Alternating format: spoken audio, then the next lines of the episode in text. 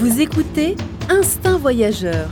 Vie nomade et voyage, indépendance, suivre sa voie. Avec Fabrice Dubesset, plusieurs fois par mois, des conseils, réflexions et interviews pour booster votre vie et oser le monde. Tout de suite, un nouvel épisode avec Fabrice. Bonjour à tous, bienvenue pour ce nouvel, nouvel épisode du podcast euh, Instinct Voyageur. Et là, je suis, je suis, sur une terrasse parisienne au soleil en ce mois d'avril et j'ai en face de moi euh, Nicolas Breton qui est, euh, qui est parti 15 mois autour du monde. Et euh, bah voilà, j'ai réussi à, lui arracher quelques heures, enfin quelques minutes pour qu'il vienne me parler de, son voyage qu'il a fait en Amérique latine. En fait, il a descendu l'Amazonie. Et c'est quelque chose que je veux faire en plus. C'est un projet de voyage que je veux faire et bah, je pense que c'est intéressant. Voilà, c'était intéressant d'avoir son retour. Alors bonjour Nicolas. Bonjour Fabrice. Alors tout d'abord pour te présenter un peu, euh, voilà, raconte-nous un peu en deux trois mots le voyage que tu as fait, ce tour du monde. Alors j'ai effectué un voyage autour du monde qui a duré 15 mois. Je suis passé en Asie du Sud-Est, en Inde, au Zimbabwe, en Amérique du Sud, de l'Argentine à la Colombie. Et pendant ce voyage, j'ai essayé un peu de, sortir des normes et des conventions du tourisme classique pour euh, voyager autrement, donc avec des expériences euh, plutôt hors des sentiers battus, par exemple en Amazonie. J'ai eu l'occasion, donc, comme tu disais, de descendre le fleuve Amazon, euh, de faire un volontariat auprès d'une communauté indigène, euh, de m'immerger dans une autre communauté qui vivait au cœur de l'Amazonie, de tester des expériences chamaniques. En Inde, j'ai pu euh, être acteur et figurant pour Bollywood, méditer, pratiquer le yoga dans des ashrams, loger chez l'habitant, donc tout un tas d'expériences vraiment hors des sentiers battus, différentes du tourisme classique. Et donc en Amérique latine, tu as, décidé de, descendre l'Amazone, du moins du Pérou jusqu'à Manaus. Euh, alors pourquoi, ce, projet, pourquoi ce, voyage? Bah déjà pour moi l'Amazonie c'était un rêve d'enfance. En fait depuis tout petit j'étais attiré par euh, ces peuples indigènes coupés du monde de la civilisation, par sa faune, par ses mythes et légendes. Et euh, voilà, je me suis dit, euh, j'aimerais bien y aller un jour, euh, vraiment au cœur de la forêt. En plus, c'est l'un des, l'un des seuls espaces encore où la nature domine encore l'homme. Et j'ai vu qu'on pouvait naviguer sur le fleuve Amazon à bord de bateaux locaux. Donc je me suis dit, ben, pourquoi pas essayer? Ça peut être une aventure intéressante, vraiment. Et puis c'est l'une des, c'est l'une des seules opportunités d'aller vraiment au cœur de la forêt Amazon parce que il n'y a plus de route en fait euh, en Amazonie. Donc la seule façon de se déplacer, c'est par les fleuves. Hmm. D'accord, donc tu, tu es au Pérou là, tu es parti de Yurimagas, ça, hein, jusqu'à Manaus. Alors Yurimagas, c'est des affluents. Hein. Tu as commencé à prendre des affluents de l'Amazone, parce que l'Amazone, euh, elle est plus haute en fait. Elle commence vers Iquitos, oui. L'Amazone commence vers Iquitos. Donc là, tu as, as, changé, voilà, tu as pris des bateaux euh, locaux. Alors combien de temps a duré le voyage? Voilà, raconte-nous un petit peu. Alors en fait, euh, souvent on embarque sur euh, des bateaux qui transportent des marchandises et des passagers. Et on installe son hamac sur le pont, au milieu des autres. Donc c'est un dortoir avec une centaine de hamacs alignés. Et c'est des trajets qui durent à peu près 2 à 3 jours entre chaque étape. Donc par exemple de Yorimagua jusqu'à Iquitos, ça a duré 2 jours et demi. Ensuite de Iquitos à Laetitia, c'était 2 jours de bateau. Euh, et Laetitia, fait deux jours, euh, t'es fait Manaus trois jours. Ok, ouais, c'est assez rapide, hein, comme tu me disais. Tu me disais de, de Laetitia à Manaus, c'est trois jours. Quoi. Pourtant, la distance elle est assez grande, mais voilà, il n'y a pas d'arrêt, finalement, ça va assez vite. Oui. oui, tout à fait. Et alors, pour euh, descendre tout l'Amazone, il faut à peu près 15 à 20 jours, en fait. voilà, sur les bateaux lents. Après, il y a des speedboats, des bateaux rapides, où on peut aller encore plus où ça peut, être, ça peut aller encore plus vite, mais euh, les speedboats, on ne profite pas forcément du paysage et de la rencontre. Les bateaux locaux, alors ça, ça, ressemble à quoi? C'est pas trop un peu des épaves ou ça va, ça flotte? Euh, Ça flotte, ouais. Il y en a qui ressemblent vraiment à des épaves. Euh, il y en a d'autres qui sont un peu mieux. souvent, en fait, c'est un bateau donc à plusieurs étages et donc nous, on installe nos hamacs sur le pont ou sur le toit et vraiment dans la cale, il y a toutes les marchandises. Donc il y a tout type de marchandises. Par exemple, quand j'avais pris le bateau de Laetitia à Tefé. En fait, le bateau transportait des passagers, mais c'était aussi, euh, il transportait des billets de banque. C'était aussi le, hum, comment s'appelle, convoyeur de fonds, voilà. Donc il y avait plein de militaires sur le bateau qui étaient là pour protéger les billets de banque. Ça transportait des bananes, ça transportait des, poissons euh, tropicaux qui devaient être revendus, je ne sais où. des poulets. C'est vraiment, comme c'est le seul moyen de transport, tout, tout passe par ces bateaux-là. C'est pas, parfois, ils sont, c'est pas des bateaux surchargés? Si, c'est assez surchargé parfois, euh, mais bon, il n'y a pas, à ma connaissance, il n'y a pas forcément ah. d'accident, euh, même si c'est surchargé. Il y a des canaux de sauvetage et tout ça? Il y a des canaux de sauvetage, ouais. oui, il y a des canaux de sauvetage. D'accord, et alors combien ça coûte? Euh, Par exemple, de, le premier tronçon voyage que tu as fait, non, par exemple de Laetitia, tiens, à Manaus, est-ce que tu as une idée à peu près combien ça, coûte le trajet en bateau? Ouais, alors les prix ils sont pas élevés. Euh, par exemple au Pérou pour un trajet euh, d'Iquitos à la triple frontière, donc euh, de 3 jours, c'est environ 20 euros en hamac et 45 euros en cabine parce qu'il y a quand même des cabines ah. qu'on peut partager. Mais les cabines c'est vraiment, elles sont toutes petites, il n'y a pas de fenêtre, il y a deux lits superposés et c'est les prix avec le repas inclus, donc c'est vraiment pas cher. D'accord. Et tu as des cabines individuelles c'est des, Non, la plupart du temps c'est des cabines partagées. D'accord. Pour un groupe c'est bien quoi ça peut être pas mal. D'accord, et donc la bouffe, euh, alors la nourriture, euh, ça, se résume à quoi? C'est des patates? Euh Ouais, par contre la nourriture, c'est vraiment pas bon. c'est alors ça dépend. C'est un repas militaire quoi. Ouais, c'est ça. Ouais, Iquitos, c'était, enfin, au Pérou, c'était une soupe de poulet, donc c'était presque de la graisse de poulet avec un fruit. Euh, il n'y avait pas de pain. Au Brésil, c'était un peu mieux, mais c'est pas pas de la grande gastronomie. Après, comme on passe dans des le bateau, il s'arrête en fait dans chaque communauté euh, le long du fleuve. Euh, ben, des fois, il y a des gamins qui montent sur le bateau pour vendre des choses, donc on peut acheter des choses en plus. mais tu as le temps, on a, le bateau s'arrête pas. Enfin, tu as le temps d'aller, de descendre du bateau et d'aller voir ces communautés? Non, par contre, t'as pas le temps euh, de descendre et d'aller voir les communautés, mais eux montent dans le bateau pour vendre des choses parfois. Après, ce que tu peux faire, euh, si tu as le goût de l'aventure, c'est euh, descendre du bateau, mm. aller dans la communauté et puis voir ce qui se passe et prendre un prochain bateau qui passe le long du fleuve. Ouais, voilà, ouais, c'est carrément faisable, quoi.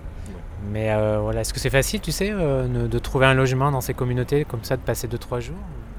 Bah alors, c'est pas souvent, voilà, c'est pas des communautés où il y a euh, des hôtels, des auberges euh, pour les touristes, sauf pour euh, les villes qui sont un peu plus conséquentes. Donc après, c'est vraiment l'aventure, arriver dans la communauté, discuter aux gens, essayer de sympathiser avec eux. c'est Et là, on parle vraiment de communautés d'Indiens? Alors c'est des communautés en fait, il y a des communautés indigènes, donc plutôt indiennes, et d'autres communautés qui sont issues d'anciens esclaves en fait, euh, euh, qui travaillaient dans les, champs de caoutchouc et euh, qui sont réfugiés, qui sont réfugiés en fait dans la forêt pour fuir, pour fuir les conquistadors et qu'on crée leur communauté. D'accord, très bien. Ouais, ça doit être vraiment sympa, je pense, de s'arrêter quelques jours. Et ouais, c'est un voyage que tu peux faire à ton rythme finalement, parce que tu peux prendre des bateaux, etc., etc. Autre question que j'avais, est-ce que tu on dort facilement sur les hamacs le soir, parce qu'il doit y avoir du bruit? Euh, en plus, il y a, je ne sais pas s'il pleut. Il faut mieux éviter la saison des pluies déjà, j'imagine, euh, durant ce voyage. Voilà, comment ça se passait? Alors oui, c'est bien d'avoir des boules caisses, de prévoir les boules caisses. Euh, sur le hamac, alors moi personnellement, je dors très bien en hamac. Une technique pour dormir bien en hamac, c'est de dormir à la diagonale, mmh. parce qu'on a le dos droit en fait, on n'est pas courbé. ensuite, effectivement, la nuit, vu que c'est des bateaux où il y a énormément de monde et ils s'arrêtent aussi la nuit, il y a tout le temps du mouvement, des gens qui parlent. Euh, moi, je me souviens, une nuit au Brésil, il y avait euh, les bébés euh, qui criaient. En même temps, il y en avait, il y avait des mecs à côté qui étaient bourrés, qui chantaient. il y en a un qui a vomi, ça éclaboussait par terre, voilà, tout autour. Il y a les poulets qui se promènent, des fois les coqs qui chantent dans le bateau. C'est sûr qu'au niveau du bruit, ouais, c'est pas toujours très reposant, mais c'est rigolo comme expérience. Mmh. Et puis, on, a le temps de se reposer toute la journée parce que de toute façon, il n'y a rien à faire, à part parler avec les gens, discuter, observer euh, les villages qui vivent le long du fleuve. Donc euh, partir avec des bouquins aussi, quoi. ça peut être pas mal. Mais c'est vrai que ouais, moi j'ai toujours un peu de mal de dormir, euh, dormir dans un hamac, mais c'est vrai que je connaissais pas la technique de la diagonale. Là, j'essaye la prochaine fois. Alors dis-moi, autre question, c'est tu dis sur ton blog à un moment que c'est important de, de trouver un compagnon de voyage. Pourquoi? Oui, alors, c'est important de trouver un compagnon de voyage. Bah, déjà, c'est rassurant euh, quand on voyage seul pendant 3-4 jours euh, sur le bateau. Après, euh, par exemple, pour discuter, je sais que moi au Brésil, je ne parle pas portugais, donc j'avais rencontré un Colombien, je parle espagnol, donc j'avais un compagnon pour discuter. Et puis c'est quelqu'un qui était comme moi, qui connaissait pas le pays, qui était qui testaient l'aventure avec moi, je trouvais ça plutôt rassurant. Et puis surtout, on peut se surveiller mutuellement nos affaires. C'est-à-dire que par exemple, ce Colombien que j'avais rencontré dans le voyage, il était lui aussi touriste au Brésil et il voulait tester cette expérience. Quand il allait manger, il allait aux toilettes, moi je pouvais surveiller ses affaires et vice-versa. Ça c'est pas mal, ouais, c'est clair.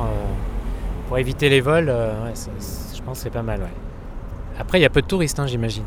Il n'y a, ouais, a pas beaucoup de touristes parce que les touristes, souvent, ils n'ont pas le temps, donc ils prennent euh, l'avion ou le speedboat et ils vont pas prendre euh, ces bateaux-là en fait. Donc on va être plutôt avec des locaux. Euh, généralement, il y a 1, 2, 3, 4 touristes dans le bateau, mais pas plus de, mes expériences, c'était comme ça. Et donc pendant ce voyage, tu t'es arrêté dans une communauté indigène à Téfé, non? Enfin, Tu t'es arrêté à Téfé, ensuite tu as pris tu as pris un affluent, euh, tu as fait 18 heures de bateau en affluent. Euh, voilà, sur l'affluent, pardon, je parle pas français là. Et donc tu es arrivé dans cette communauté, alors tu y es resté combien de temps? Raconte un peu. Alors en fait, j'y suis resté 10 jours. Pour la petite histoire, j'avais envie de me perdre, euh, avant d'arriver à Manaus, j'avais envie de me perdre une dernière fois en fait au fin fond de la forêt. Donc j'ai décidé de trouver une, ville qui était le long du fleuve Amazon au hasard sur une carte. Donc j'ai pointé mon, doigt sur une ville au hasard, il s'avère que cette ville s'appelait Téfé je me suis assuré qu'aucune information touristique n'existait au sujet de cette ville. Euh, pour être sûr d'être vraiment euh, en immersion totale.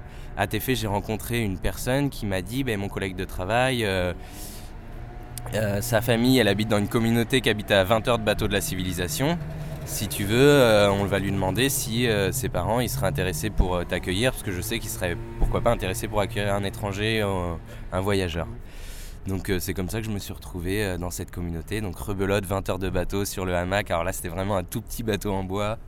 Euh, et j'ai passé 10 jours donc, dans une communauté et c'était vraiment intéressant parce que bah, c'est des gens, ils n'ont pas d'objectif, de plan de carrière, de compte épargne mmh. logement et autre étrangeté de la sorte. En fait, leur richesse, c'est leur famille et la nature. Ils vont pêcher pour manger et puis ils construisent leur maison avec le bois de la forêt.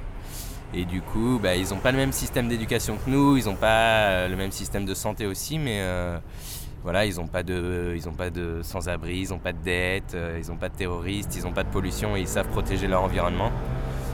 Du coup, ça a été très enrichissant pour moi et je me suis pas mal, j'ai pas mal remis certaines choses en question. Je me suis dit, mais finalement, est-ce que tout le monde doit se développer et devenir comme nous est-ce que c'est nous qui avons vraiment la recette magique du bonheur ici en Occident Et c'est ça que je trouve intéressant quand on s'immerge au fin fond de nulle part, dans d'autres mm. communautés, dans d'autres cultures, c'est de remettre en question mm. euh, ces schémas de pensée préconçus en fait.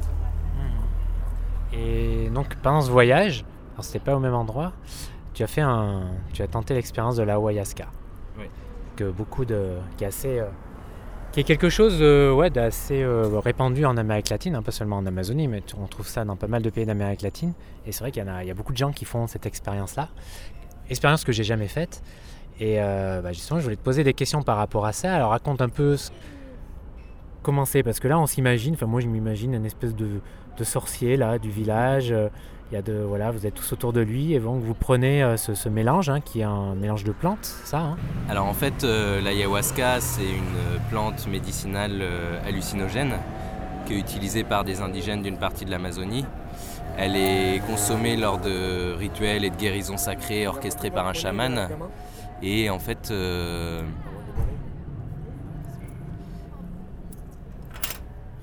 donc elle est consommée lors d'un rituel orchestré par un chaman et c'est l'ayahuasca c'est un psychotrope mais un psychotrope qui est utilisé à des fins euh, thérapeutiques.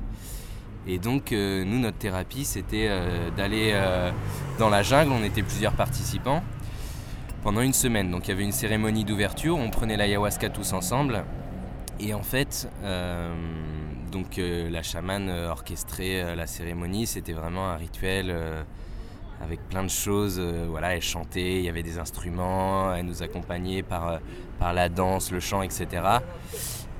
Et on, nous, on voyageait à l'intérieur de nous-mêmes, donc euh, voilà. Et puis après, toute la semaine, on, était chacun dans une hutte au cœur de la forêt et on avait le droit de voir personne. Donc on était chacun dans notre hutte, on avait pas d'électricité, pas d'internet, pas de téléphone, rien. On n'avait euh, pas le droit de se laver, pas le droit de mettre du produit anti-moustique sur son corps, ni même le droit de se brosser les dents. L'idée c'était vraiment de vivre à l'état animal en fait, seul face à soi-même et face à la nature. Et puis à la nuit tombée, si on le voulait, euh, c'était pas obligatoire, mais pendant cette semaine, on était tout seul dans notre hutte, on pouvait prendre l'ayahuasca à la nuit tombée. Et là, on voyageait dans une autre dimension de la réalité et de nous-mêmes. Mmh. Euh, on avait euh, parfois jusqu'au fin fond de notre inconscient. On avait des hallucinations, des hallucinations visuelles, des hallucinations auditives, des hallucinations sensorielles. Et puis, l'ayahuasca nous faisait vomir aussi, parce que c'est une plante purgative. Et l'objectif, c'est euh, ben, de se purifier en fait. Ce que les indigènes appellent euh, le fait de se purifier son corps, son cœur et son esprit. On, enlève tout le mal qui est en nous par le vomissement.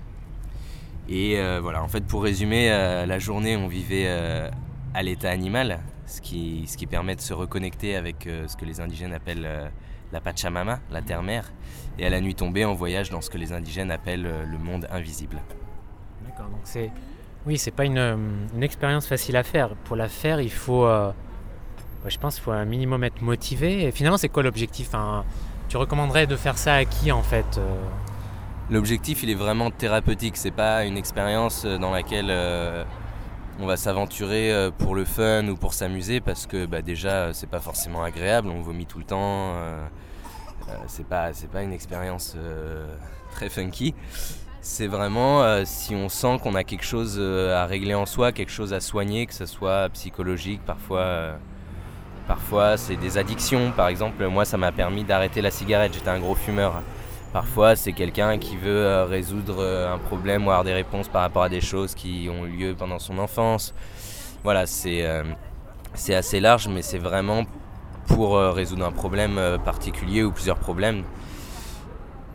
Enfin, c'est pour la thérapeutie. Après, euh, thérapeutie, pardon, c'est pas une expérience dans laquelle euh, on, se lance à la légère, c'est-à-dire qu'il faut le faire avec beaucoup de préparation, de façon encadrée, pas, pas avec n'importe quel chaman. Et, euh, et voilà, et être sûr de ce qu'on fait, on se lance pas à la légère avec l'ayahuasca.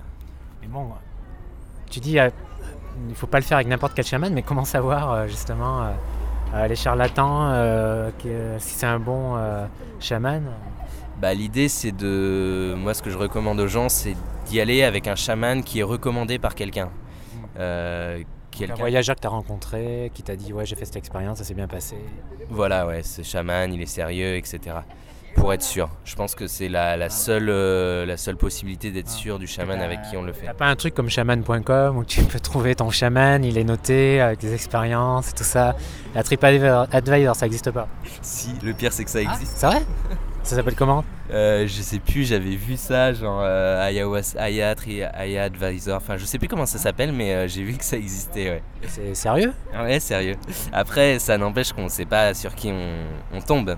Euh, mais il n'y avait pas beaucoup, j'avais été regardé sur le site, il n'y avait pas beaucoup de chamans de référencés, mais si ça existe. Ah, les chamans 3-0 quoi. c'est ça, exactement. Bah, après, c'est vrai que vu que ça, ça prend de plus en plus d'ampleur. Ah, tu trouves Ouais, il y, a, de plus en plus de gens qui sont intéressés par l'expérience chamanique. Du coup, il y a de plus en plus de personnes au Pérou, en Colombie, au Brésil qui vont s'improviser chaman mais à des fins vraiment euh, commerciales pour les touristes alors qu'ils n'ont aucune expérience, aucune formation et c'est là que ça peut être dangereux. Donc c'est pour ça qu'il ne faut pas le faire avec n'importe qui. Moi c'est une expérience bah, ouais, que j'aimerais tenter tu vois par curiosité mais euh, oui ça me fait un peu, flipper quoi de bah, tu prends quand même une drogue quoi et euh, bah, il faut j'imagine que ce soit bien dosé enfin mm. voilà il y a toujours un risque qu'il y a des personnes qui redescendent jamais non? Alors, moi, j'ai jamais entendu, euh, j'ai rencontré plusieurs personnes qui ont pris l'ayahuasca, j'ai jamais entendu quelqu'un qui, n'est jamais redescendu. Euh, après, euh, les risques ils vont être plutôt, par exemple, pour quelqu'un qui va être dépressif et qui va prendre des médicaments, c'est pas compatible avec certains médicaments qui soignent la dépression. Ou ça peut être un risque, mais qui est très minime, comme les autres plantes hallucinogènes, effectivement de déconnexion, mais qui pour moi que je n'ai jamais entendu personnellement. Euh, voilà. Après, l'autrice, ça va être effectivement un chaman qui va euh, faire un surdosage. Parce que euh, parce qu'il connaît pas les quantités et il le fait n'importe comment. C'est pour ça qu'il faut pas le faire avec n'importe qui. Mais généralement, voilà, tous les gens que j'ai rencontrés ont une expérience très positive ou alors ça leur a rien fait pour certains, mais sinon ils ont une expérience plutôt positive. Et toi, les jours, les jours d'après, comment tu te sentais en fait? Et, qu'est-ce que ça t'a apporté vraiment au final? Ben, alors ce que je disais, ça m'a permis d'arrêter de fumer, donc déjà ça c'est pas négligeable. j'ai gagné plusieurs années de vie. Après, ça m'a permis de résoudre, en fait, de, comprendre certaines choses, c'est-à-dire euh, de comprendre euh, pourquoi je réagissais de telle façon, c'était lié à telle chose, euh, d'aller voyager au profond de mon inconscient et davantage me connaître. Et ça m'a permis aussi de me vider, c'est-à-dire que c'est bizarre dit comme ça, mais en fait, de vider en quelque sorte le mal que j'avais en moi et je me suis senti, euh, les jours après avoir pris l'ayahuasca, je me suis senti apaisé, comme si j'avais, euh, enlevé tout ce qui était mauvais et, euh, et, je me sentais vraiment bien en fait les jours suivants. C'est quelque chose qu'on fait plutôt une fois, non, dans sa vie, ou qu'on peut refaire plusieurs fois? On peut le refaire plusieurs fois, c'est variable, ça dépend. Il y a des gens, par exemple, il, y a des, il y a beaucoup de gens qui ont des grosses addictions type héroïne, cocaïne, qui vont euh, prendre l'ayahuasca pour, euh, pour essayer de se défaire de leurs addictions. Alors eux, ils restent plusieurs mois, ils font ça longtemps parce que ça demande beaucoup de temps. Euh, il y a des gens qui veulent essayer de soigner des maladies voilà, importantes, psychiques, physiques. Et là, ils vont le faire plusieurs fois et ils vont rester longtemps en complément d'autres plantes. Donc ça dépend vraiment. quoi. Après, beaucoup de gens le font soit une soirée ou une semaine. voilà. En fait, euh, c'est plus efficace qu'une psychothérapie peut-être. C'est une psychothérapie accélérée, on va dire. Euh, je ne sais pas si c'est plus efficace, j'ai jamais euh, testé la psychothérapie, mais ça permet effectivement de voyager à la rencontre de soi-même. Combien ça coûte alors? Alors c'est pas donné. moi ça m'a coûté pour une semaine à peu près 500 euros. nourri logé en fait. Oui, enfin nourri pas beaucoup parce qu'on mange pas beaucoup. Et puis tu vomis après. voilà.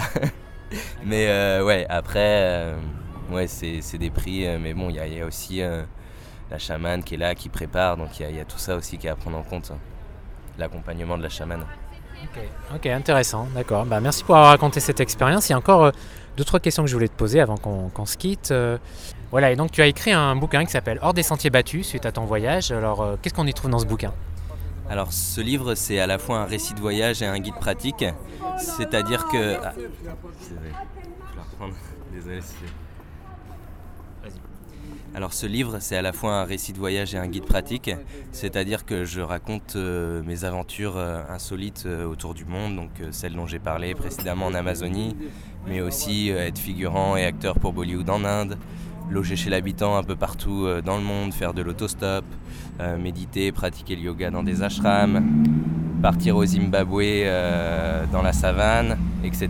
Donc je raconte toutes ces expériences et puis à, la fin de chacune de ces expériences, c'est-à-dire à la fin de chaque chapitre, je propose des informations pratiques pour ceux qui veulent vivre des expériences similaires. Donc c'est vraiment un partage. Et puis à la toute fin du livre, il y a une grosse partie annexe avec tout plein d'astuces, d'idées, de conseils pour voyager hors des sentiers battus, c'est-à-dire pour voyager autrement, pour voyager euh, de façon alternative et responsable. Ok, donc ce livre, on le trouve sur le site d'ABM et sur ton blog, euh, dont je mettrai le lien. Euh, donc voilà, n'hésitez pas à, y aller. je mettrai le lien dans l'article sur le blog. Et, et, la dernière question que je voulais te poser, c'est que tu organises à Paris un festival qui s'appelle le Travelers on Stage, ça? Alors présente-nous le concept qui est assez original. Alors en fait, Traveler on Stage, c'est une euh, soirée conviviale autour du voyage. Ça a été créé à Toulouse il y a à peu près deux ans. Maintenant, ça existe aussi à Paris, Bordeaux et ça commence à s'étendre euh, dans d'autres villes. Et en fait, euh, ben, le concept, c'est une soirée durant laquelle 8 à 10 voyageurs ont chacun 6 minutes pour raconter une expérience de voyage. Donc ils ont 6 minutes et ils ont 18 diaporamas qui défilent toutes les 20 secondes. Donc 18 slides, 18 photos qui défilent toutes les 20 secondes. Euh, c'est un, du coup, c'est assez rapide, mais ça permet d'avoir euh, une présentation dynamique et ça permet aussi pour le public d'avoir en une seule soirée plein de voyageurs qui vont chacun raconter euh, différentes formes de voyage et découvrir bah, le voyage dans sa diversité en une soirée, que ce soit le voyage seul, en couple, en famille, en vélo, en bus, en stop, à côté de chez soi, à l'autre bout du monde, etc. Ça permet aussi à de donner l'opportunité au plus grand monde en fait de conclure un voyage et de le valoriser en le partageant avec d'autres. C'est aussi euh, une bonne façon finalement de passer une soirée conviviale autour du voyage parce que euh, bah, après la présentation de chacun, chaque intervenant qu'on appelle speaker, il y a une soirée en fait où euh, le public, les speakers se retrouvent tous ensemble et on boit des verres jusqu'à la fin de la soirée. Donc vraiment convivial. On a organisé à Paris déjà deux événements et on organise la troisième édition durant les deux dernières semaines de juin. Donc la date n'est pas encore fixée, mais pour ceux qui sont intéressés, vous pouvez aller sur le Facebook euh, Traveler on Stage Paris. Mhm. C'est une, journée euh, C'est voilà, une après-midi, une soirée, ça dépend, mais euh, plutôt une soirée, ouais. Ça va, en fait, ça va, ça va très vite parce qu'il y a 8 à 10 speakers qui ont chacun 6 minutes. Et puis voilà, donc c'est très dynamique et après on boit des verres et, et voilà, c'est une soirée conviviale. Très bien, bah rendez-vous rendez à Traveler on Stage fin juin. Euh, je serai à Paris, donc peut-être je viendrai faire un tour. Et il y a aussi euh, un événement qui est organisé euh, début juin à Toulouse, un Traveler on Stage national qui vont organiser à Toulouse pour fêter bah, les deux ans du Traveler on Stage.